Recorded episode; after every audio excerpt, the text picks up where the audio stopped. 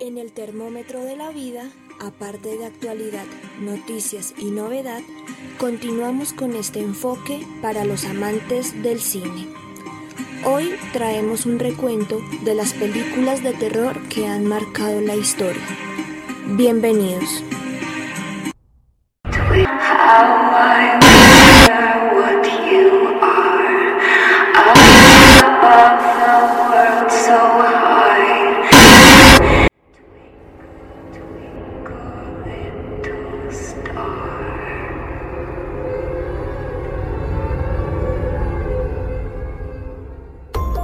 Si vas a escuchar este audio en horas de la noche, ten cuidado con tu sensibilidad, porque hoy en el termómetro de la vida hablaremos de los éxitos cinematográficos del terror. Bienvenidos. Y pues bueno, para hablar de todas esas películas de terror debemos empezar por las clásicas, por esas antiguas pero que hicieron temblar a nuestros padres y a nuestros abuelos. Y cómo no iniciar con El Exorcista, el clásico de clásicos en el género del terror. Y no los exorcismos que hemos visto en las películas más recientes con sus variaciones y secuelas, no. Estoy hablando del Exorcista de 1973. In 1999, it was voted the scariest movie of all time. It remains the most viscerally harrowing movie ever made. Ego te absolvo. The Exorcist, the most electrifying. Y bueno, después de haber escuchado el tráiler, yo les quiero contar que esta película fue dirigida por el legendario William Franklin y en ella nos quiso mostrar los terroríficos hechos de la posesión diabólica de Regan, una niña de tan solo 12 años de edad y además el exorcismo al que fue sometida después. Su aterrador contexto y sus escenas lograron catalogarla como una de las películas más importantes en toda la historia del cine. Además, si esto fuera poco, consiguió 10 nominaciones a los premios Oscar. Y es que cómo podemos olvidar la icónica escena de la cabeza de la niña girar totalmente o verla bajar las escaleras con la normalidad de su cuerpo totalmente desfigurada. Y es que si esto fuera poco y si no nos hubiera causado suficiente miedo las expresiones y el rostro de Regan, en el set se presentaron hechos paranormales y además fue basada en una historia real. Cuando iban a iniciar las grabaciones de esta película, el set se quemó. Sí, se quemó por completo donde iban a grabar. Esto retrasó la grabación unos, unas seis semanas aproximadamente. Además, el día del estreno se dice que muchos espectadores sufrieron, sufrieron de ataques de pánico e incluso muchos llegaron a vomitar. Eh, esta película sigue considerándose por muchos como la cinta más aterradora y mejor hecha en todos los tiempos y además ha tenido una influencia muy grande en la cultura popular alrededor del mundo. Esto es, esto es un caso extraño que esta película sea tan exitosa y sea tan y sea catalogada como una de las mejores películas en toda la historia, porque en su género no es normal que esto pase. No es normal que consideren una película muy buena, muy importante dentro del género del terror. Bueno, y si no se han asustado lo suficiente con esta película que fue basada en un hecho real, les voy a contar de otro clásico representativo del terror. Y es que no podemos dejar de hablar del Resplandor, la icónica cinta de terror psicológico de 1980, basada en el libro del reconocido Stephen King, sí, el mismo de It.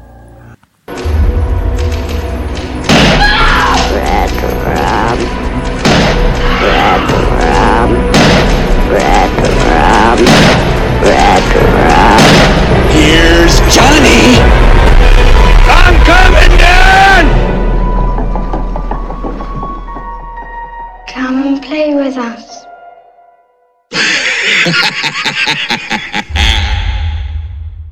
Sin duda y por mucho una de las actuaciones más increíbles de Nicholson.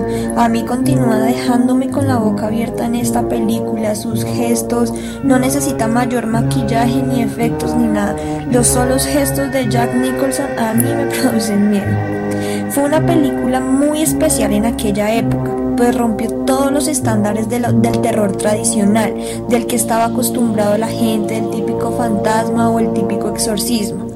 Además, fue catalogada como la séptima película entre las 11 mejores del terror de todos los tiempos. Gina, y esta película también fue total éxito, pero me parece bastante interesante y quiero recalcar aquí la manera en que se realizó la película, que fue un terror psicológico lo que se usó en la cinta. Además, como tú lo dices, rompe con todos los estándares y no es un terror tradicional, sino que es el interés de robarse el show y sin duda cumple con el objetivo. ¡Qué buena película! Pues les doy toda la razón chicos respecto a este clásico de clásicos pero no me pueden decir que It o el payaso asesino como coloquialmente lo conocemos se queda atrás en esta escala del terror. Esta es una trama que se desarrolla mediante una entidad maligna que se representa por medio de payasos bailarines llamados Pennywise y que cada 27 años reaparece en su ciudad natal ya mencionada y deja rastros de sangre y muerte pero que ataca solo a la población infantil y más vulnerable ante los atractivos de un personaje tan divertido como un payaso. Aquí tiene. Su barco, capitán. Gracias, Billy.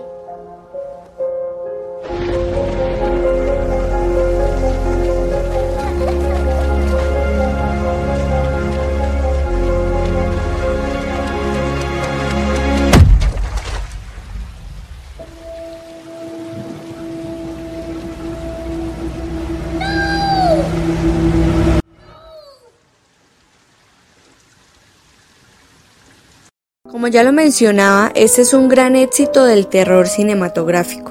Esta es una película en adaptación audiovisual del libro homónimo de Stephen King. Cabe resaltar que relata un hecho real en Derry, estado de Maine, donde un grupo de siete niños fue asesinado luego de enfrentarse a un grupo satánico que en forma de payasos captaban su atención y luego los asesinaban en lugares muy extraños y con torturas totalmente inhumanas, Asimismo, se desarrolla el primer capítulo de esta duología planificada que tuvo gran éxito en 2017, cuando se estrenó y batió récords, escuchen bien, batió récords con más de 123 mil millones de dólares en recaudación de ventas y que en una semana después dio paso para promocionar su segundo capítulo que se estrenó para vísperas de Halloween el 26 de septiembre de 2019.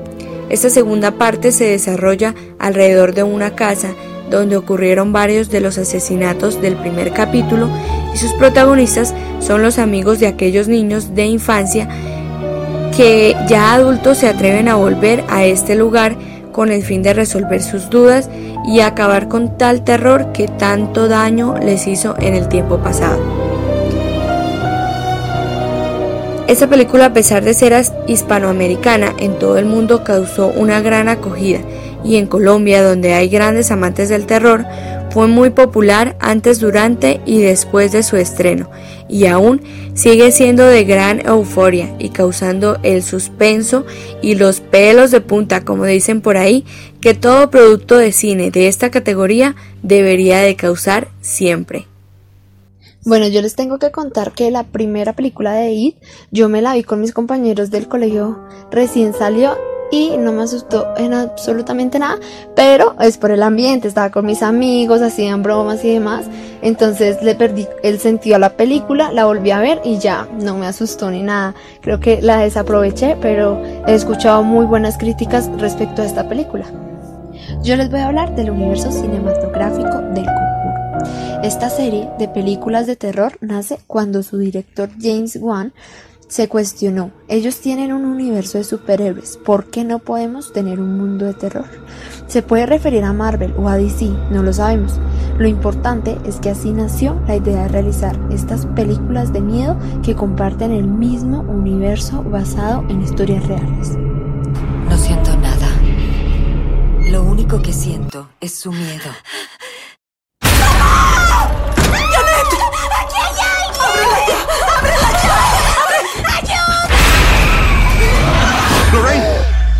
Cariño, está sangrando. ¿Qué te pasa? Tuve una premonición de tu muerte.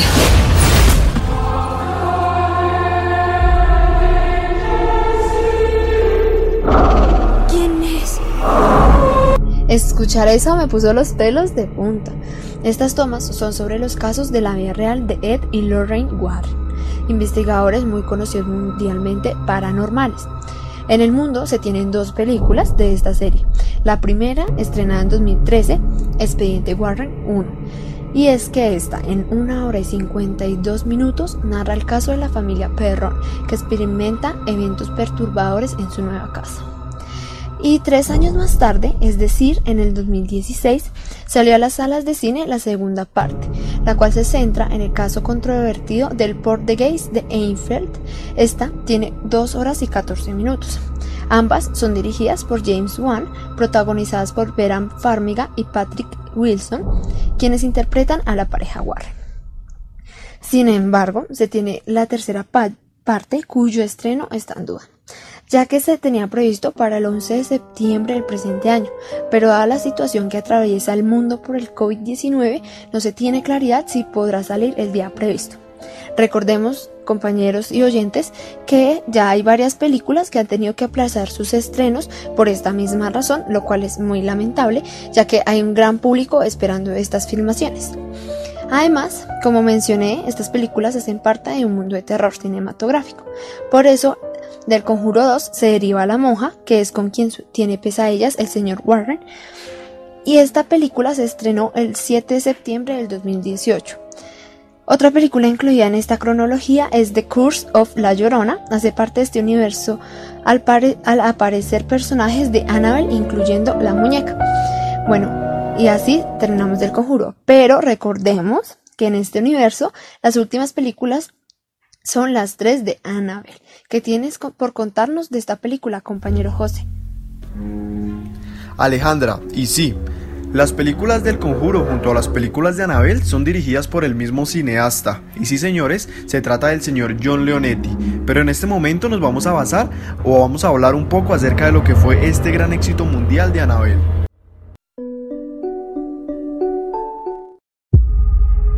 Todo lo que ven aquí está poseído maldito o ha sido usado en algún ritual. Nada es un juguete. Es más seguro que esos objetos estén aquí que afuera. A veces es mejor encerrar al genio en la lámpara. ¿Tus padres no tienen cosas espeluznantes en casa? Todo está en un cuarto bajo llave. Por seguridad. Vamos a contextualizar un poco para las personas que no han visto la película, que creo que son muy pocas, la verdad. Annabelle es una película estadounidense de terror, es protagonizada por Annabelle Waltz y Ward. ¿Cuándo se estrenaron esas películas de Annabelle? Se preguntarán ustedes. Pues les voy a contar, mucha atención. Dichas películas se estrenaron el 3 de octubre del año 2014 en Estados Unidos y realmente estas películas tuvieron muy poca aceptación y las críticas fueron miles. ¿Lo recuerdan? Pues les cuento, este gran hit que salió en el año 2014 a las salas de cine tuvo un rechazo bastante alto por, las, por la mayoría de las personas, pero finalmente terminó siendo un éxito. Y les voy a contar cómo empezó la historia de esta película. La historia de esta película básicamente está basada en el año de 1967. John y Mia esperan su primera hija. Mia es una amante de las muñecas, por lo que su marido le regala la muñeca que siempre ha estado buscando y una noche mientras duermen se escuchan ruidos procedentes de la casa de sus vecinos. John va a investigar y encuentra a sus dos vecinos muertos. Claramente llaman a la policía. Mientras llegaban los policías agreden a John y apuñalan a Mia. Y luego se suicida con una muñeca en los brazos. Efectivamente, las noticias confirman que la agresora es Anabel, la hija desaparecida de sus vecinos. Pues les cuento, esta esta historia es totalmente increíble. Obviamente, daba para empezar o para que el productor pensara en realizar una película. Los primeros reportes de la prensa informan que en su primera semana la película recaudó entre 25 y 27 millones de dólares, ¿lo pueden creer? Sin embargo, la recaudación fue inferior entre 20 y 22 en el fin de semana. El estreno tuvo lugar en 3.185 salas de cine en Norteamérica. Y por último, Anabel obtuvo un buen éxito, o de esa manera lo demostraron los números. ¿Y cómo no ser un éxito? Si se crearon tres películas de Anabel, que finalmente han sido un hit a nivel mundial. Pechene, yo te puedo contar que esta película Anabel me tuvo por varios días sin sueño. Yo también soy una gran amante de las muñecas y después de verla lo único que podía pensar era que en alguna de esas muñecas que tenía alrededor de mi cama podía tal vez tener un espíritu como el que tenía Anabel. De verdad que fue una película bastante terrorífica para mí y bueno, sin duda alguna también un gran éxito a pesar de, como lo mencionas, sus comentarios negativos que sí fueron bastantes, pero que esto no les quita su gran importancia y gran acogida en los amantes del terror. Así es Camila, gracias por compartir con nosotros tu anécdota luego de ver las películas de Anabel, es una anécdota bien particular. Y gracias por escuchar otro capítulo de este podcast, los esperamos en otro capítulo más del termómetro de la vida, un abrazo a la distancia.